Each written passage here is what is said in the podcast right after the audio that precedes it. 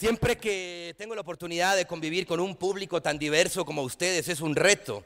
Es un reto emocional, primero que nada, puesto que desde mi punto de vista yo soy psicólogo, estudié psicología clínica y el aprendizaje tiene que ser vivencial. Si el aprendizaje solo es racional, llega un momento que el cuerpo tiene algo que yo le llamo con respeto y con cariño hora nalga. Y cuando la nalga se cansa, el cerebro se, se, se, se atonta. Esto es real, esto es cierto. Esto lo estudia por ahí la psicología. Y el día de hoy quiero pedirles un favor, quiero pedirles, es la última conferencia de, este primera, de esta primera mañana. Hemos tenido extraordinarias exposiciones, una lluvia de ideas mágicas que yo, coño, estoy inspirado y ya no sé ni qué decir. ¿no?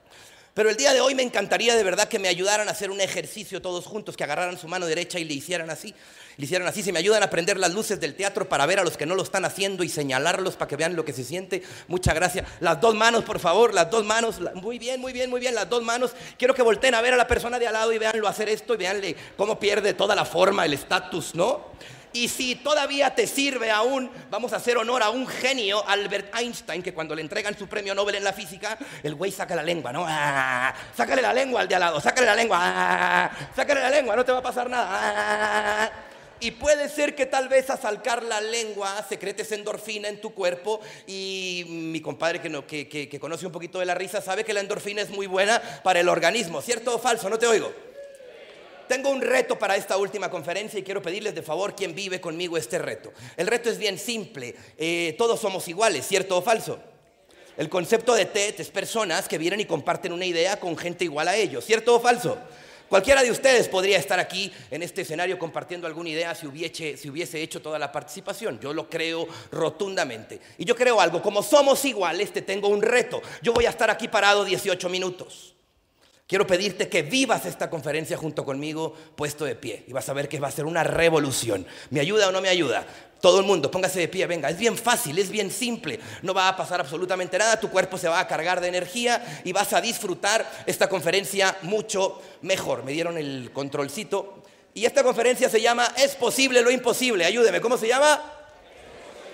Y vamos a utilizar un elemento, un elemento inconsciente. Oye, Omar, ¿Qué es el inconsciente? A mí me toca hablarte un poquito de él, porque es el sujeto en el que aprendemos. Ustedes están aquí sentados y el inconsciente está diciendo, la silla está incómoda, ya me dio comezón, güey. ¿Qué está diciendo? Tengo esto, tengo el otro, tengo hambre, la tripa.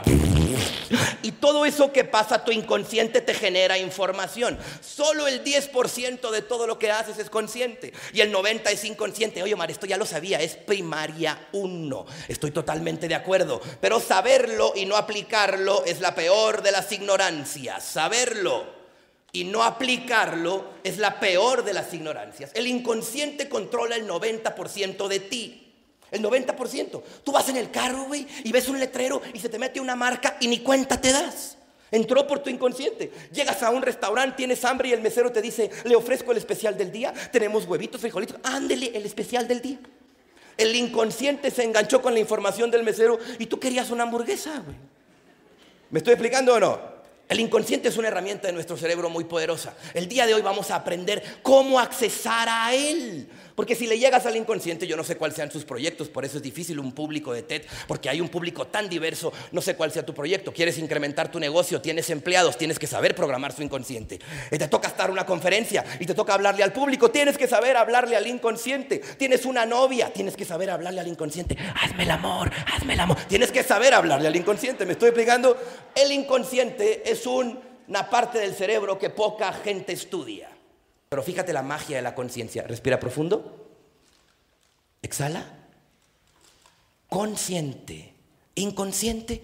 Ponle atención a lo que quieras. Y el cuerpo sigue trabajando solo. ¿Cierto o falso?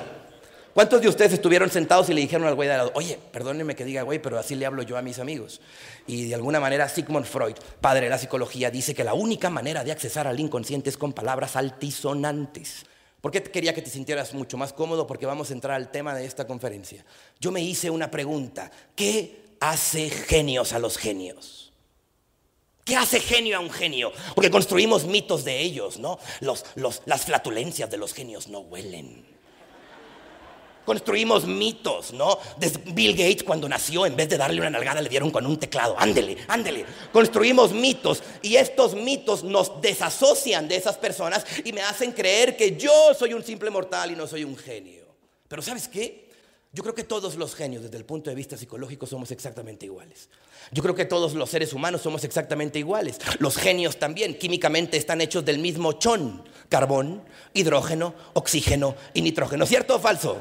O el chon que papá y mamá se quitaron para pasar el proceso de creación. Pero es exactamente el mismo. Omar, si químicamente estamos todos hechos de lo mismo, ¿por qué somos tan distintos? ¿Buena pregunta o mala pregunta?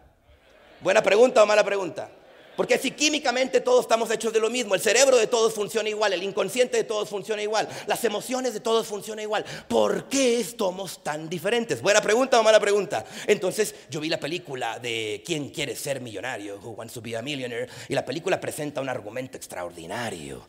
Cuatro partes, suerte, inteligencia, dones o destino. Y yo dije, voy a copiarme esos argumentos para mi ponencia en TED. ¿Por qué los genios son genios? ¿Será por suerte? ¿Será por suerte? Déjame te digo algo, la probabilidad de que te saques la lotería es una de 30 millones. Si no compras el boleto, güey, nunca te la vas a sacar. Si lo compras, tienes la misma posibilidad que cualquiera. ¿Sí o no? No te oigo. ¿Sí o no? Va, ponme atención.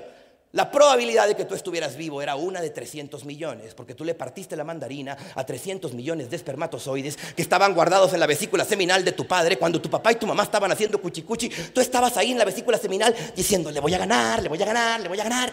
¿Y sabes qué pasó? Le partiste la mandarina médicamente a 300 millones de espermatozoides. Por lo tanto, la probabilidad de estar vivo es una de 300 millones.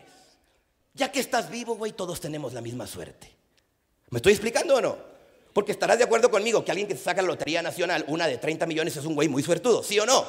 Alguien que está vivo, güey, es muy suertudo una de 300 millones. Y si a eso le sumamos la posibilidad de todas las veces que su papá se echó alguna canita al aire, imagínate nomás todas las posibilidades que hubiéramos tenido de nacer.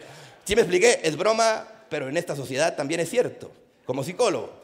No es suerte, Omar. La gente no es genio por suerte, es por inteligencia. Albert Einstein a los siete años fue diagnosticado lento aprendizaje. ¿Cierto?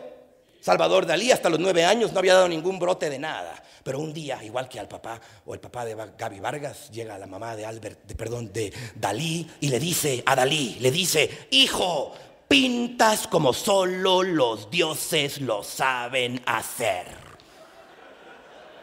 Imagínate, güey, que tú le llevas un dibujo de primero de primaria a tu mamá, ¿no? Y le llevas el dibujo y tu mamá lo agarra y tu mamá, la mamá de Salvador Dalí era medio, medio, medio, medio lurias, ¿no? Y agarra a Dalí y le dice, pintas como solo los dioses lo saben hacer. Le da un abrazo y le da un beso. Salvador Dalí se creyó Dios y creó el surrealismo, una manera personal e individual de ver el mundo. Lo entrevistan en los Estados Unidos cuando iba a exponer en el Museo de Arte Moderno de Nueva York. El primer pintor que expone en el Museo de Arte Moderno de Nueva York. Llevaba el avión con todos sus cuadros, güey. Y llega Salvador Dalí a Estados Unidos y el de la gente de la aduana le dice, maestro, algo de valor que traiga desde España. Y Dalí se le queda viendo y dice, todo lo que ve. Muy bien. Oye, Omar, no es suerte, no es inteligencia Albert Einstein fue diagnosticado lento aprendizaje exactamente igual que a muchos otros niños. Pero ¿qué tuvo? Tuvo un papá brillante que le regaló una brújula y le despertó el pensamiento creativo. Y Albert Einstein andaba preguntando por qué la brújula apunta hacia el norte, por qué la brújula apunta hacia el norte, por qué la brújula apunta hacia el norte. Alguien le dijo la brújula apunta hacia el norte porque así lo quiso Dios. El güey dijo, ¿y quién es Dios? El creador de todo el universo. ¿Y qué es el universo? Pues todo lo que existe. Albert Einstein dice, ¿y qué es lo chido? ¿Quién es el chido aquí? Pues Dios. Y su siguiente pregunta, y la misma con la que murió, y no me crean a mí, a mí no me crean nada, métanse a YouTube e investiguen todo lo que digo. Busquen en YouTube últimas entrevistas a Albert Einstein. Y está Albert Einstein, güey, y lo están entrevistando en Berkeley y le preguntan que si tiene alguna respuesta que todavía le haya quedado duda. Y el güey pregunta, y el güey dice, desde que tengo siete años, todavía me sigo preguntando cuáles serán los pensamientos de Dios. Un niño de siete años, diagnosticado lento aprendizaje, se metió a una idea, ver el mundo como si fuera Dios. Dios ve el universo distinto a ti y a mí, ¿cierto o falso? Los átomos distintos a ti y a mí, ¿cierto o falso? Y los vio desde una perspectiva distinta y logró ser uno de los hombres más geniales en la historia de la humanidad. Pero sabes que me encanta que algunas anécdotas que fueron alumnos de él cuentan que el güey daba clases y que de repente estaban todos los alumnos y que de repente él escondía atrás de la puerta y salía. ¡Ah!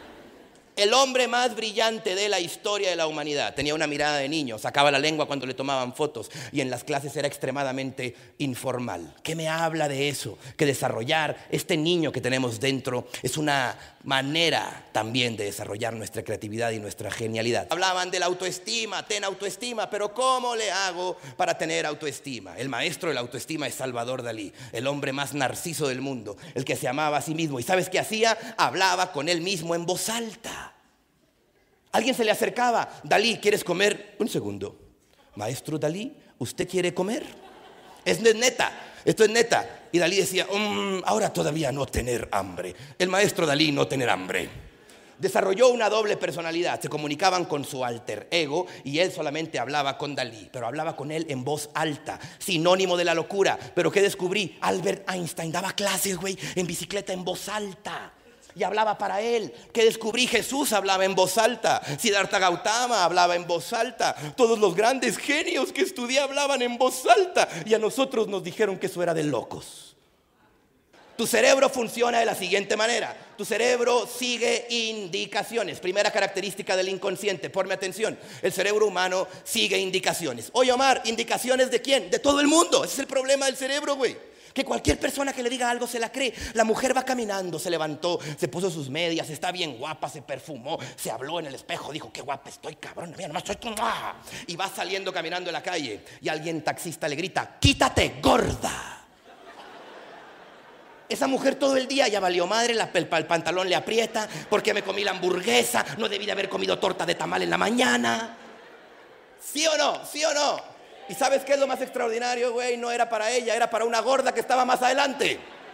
Pero su cerebro, como no discrimina, sigue indicaciones. Y le mete, soy gorda, y le habla de su trauma, porque nadie le enseñó el modelo de los genios. Si alguien le hubiera enseñado el método de los genios y le dicen en este instante, gorda, y ella dice, me hubieras visto hace un mes, estaba más, pero nunca vas a tener mis carnes. Y continúa caminando. ¿Qué hicieron la mayoría de los genios? Para lograr despertar en ellos una creatividad. Michael Jordan, un genio para encestar canastas. El güey practicaba dos mil tiros diarios todos los días, dos mil tiros diarios todos los días. ¿Era un genio? No, era un güey obsesivo. ¿Sí me expliqué? Tiger Woods factura 120 millones de dólares al año jugando golf. Y el güey es muy bueno para jugar golf, sí, pero una vez que gana, se regresa, espera que todos se vayan y regresa un mes después al campo y vuelve a jugar el campo para perfeccionarlo. Oye, güey, pero ya ganó pero quiere perfeccionar su técnica. La genialidad es igual a la repetición. La genialidad es igual a la repetición. Además, el cerebro es programable, güey. Tú al cerebro le dices algo y el cerebro se programa. Ojo, gran secreto de la psicología. El cerebro no sigue órdenes. ¿No sigue qué? Órdenes. Las órdenes las rechazamos. Papá y mamá nos tienen hasta la madre con órdenes. Ya las rechazamos. Pero ¿qué hacemos cuando alguien te da una indicación? Ejemplo, tú, para acá, inmediatamente ven y darme un beso, cabrona. Nadie viene. Misma frase, misma sintaxis. Tú, para acá. Inmediatamente ven a darme un beso, cabrona. ¿Hubo alguna que otra risa de decir, ¿y ve? ¿Sí me estoy explicando? Lo único que hice fue cambiar el tono de voz. Al cambiar el tono de voz, la frase entra derechito al cerebro. Ten mucho cuidado como le hablas a tus hijos, porque si todos los días le dices eres un tonto, eres un bueno para nada, no sirves para esto, el cerebro se programa y hace hábitos. Así de simple. Ten mucho cuidado lo que le cuentas, ten mucho cuidado lo que le comunicas a tu mujer. ¿A dónde vas? Ay de ti que llegues borracha y sabes cómo va a llegar. Pero déjame te digo algo, el cerebro humano tiene una capacidad, la capacidad de interpretar. Cuando yo tenía seis años de edad, mi mamá me llevaba a la primaria, iba tarde, se le metió un carro y mi mamá le pitó ta ta ta ta ta y le tiró el dedo. Estaba enojada con mi papá una noche antes. Yo le pregunto a los seis años, mamá, ¿qué es esto, mamá? Mi mamá se impresionó como la ley del karma es impresionante y se regresa inmediatamente, ¿no?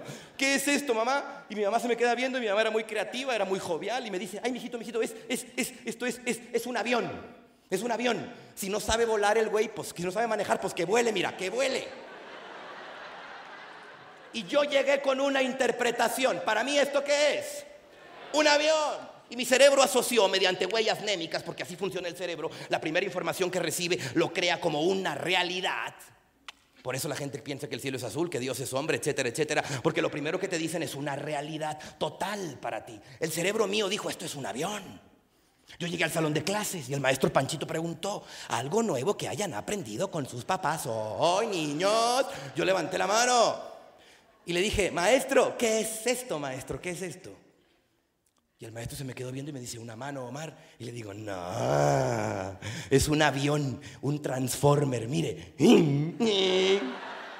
La broma pasó a mayores, se los hicieron alumnos de segundo, de tercero, de cuarto, me corrieron del colegio, mandaron llamar a mi madre y pasó todo un acontecimiento interesante. Desde muy chiquito yo descubrí algo. Las cosas no significan lo mismo para mí que para los demás. ¿Y por qué te estoy diciendo esto? Tercera característica del cerebro. La primera, sigue indicaciones. La segunda, el cerebro interpreta y la interpretación es tu regalo, güey. Es tuya. Tú interpretas lo que quieres, es tu regalo. Si alguien te ofende, tú puedes interpretar lo contrario y sentirlo como piropo y no pasa nada. Eso hacían los genios. ¿Qué crees que pensaban de eh, Tomás Alva Edison cuando estaba inventando el foco? Yo sé que es un mito que se equivocó cinco mil veces, pero imagínate que se haya equivocado 500 el güey. ¿Qué crees que los amigos de él pensaban? Oye, güey, ya deja el pinche foco, güey, ya, ya es el foco, ya estás traumado con el foco, es lo único que piensas, ya, olvídate del foco, te has equivocado 400 veces, ya. Pero el güey tenía algo, un valor personal, ¿cierto o no? Cuando su esposa lo quiso divorciar, cuando sus hijos le dijeron, papá, estás loco, cuando la comunidad científica lo corrió de la comunidad científica porque él quería inventar el foco, lo corrieron. ¿Y sabes qué él tuvo? Tuvo la fuerza y el valor y las agallas para creer en él mientras nadie creía en él. Pareciera ser que esa es la única condición entre todos los genios. Que tarde o temprano todo mundo se va a poner en tu contra y te van a tachar de loco en tu proyecto. Y más si tienes proyectos nobles, y más si tienes proyectos, te van a patachar de loco.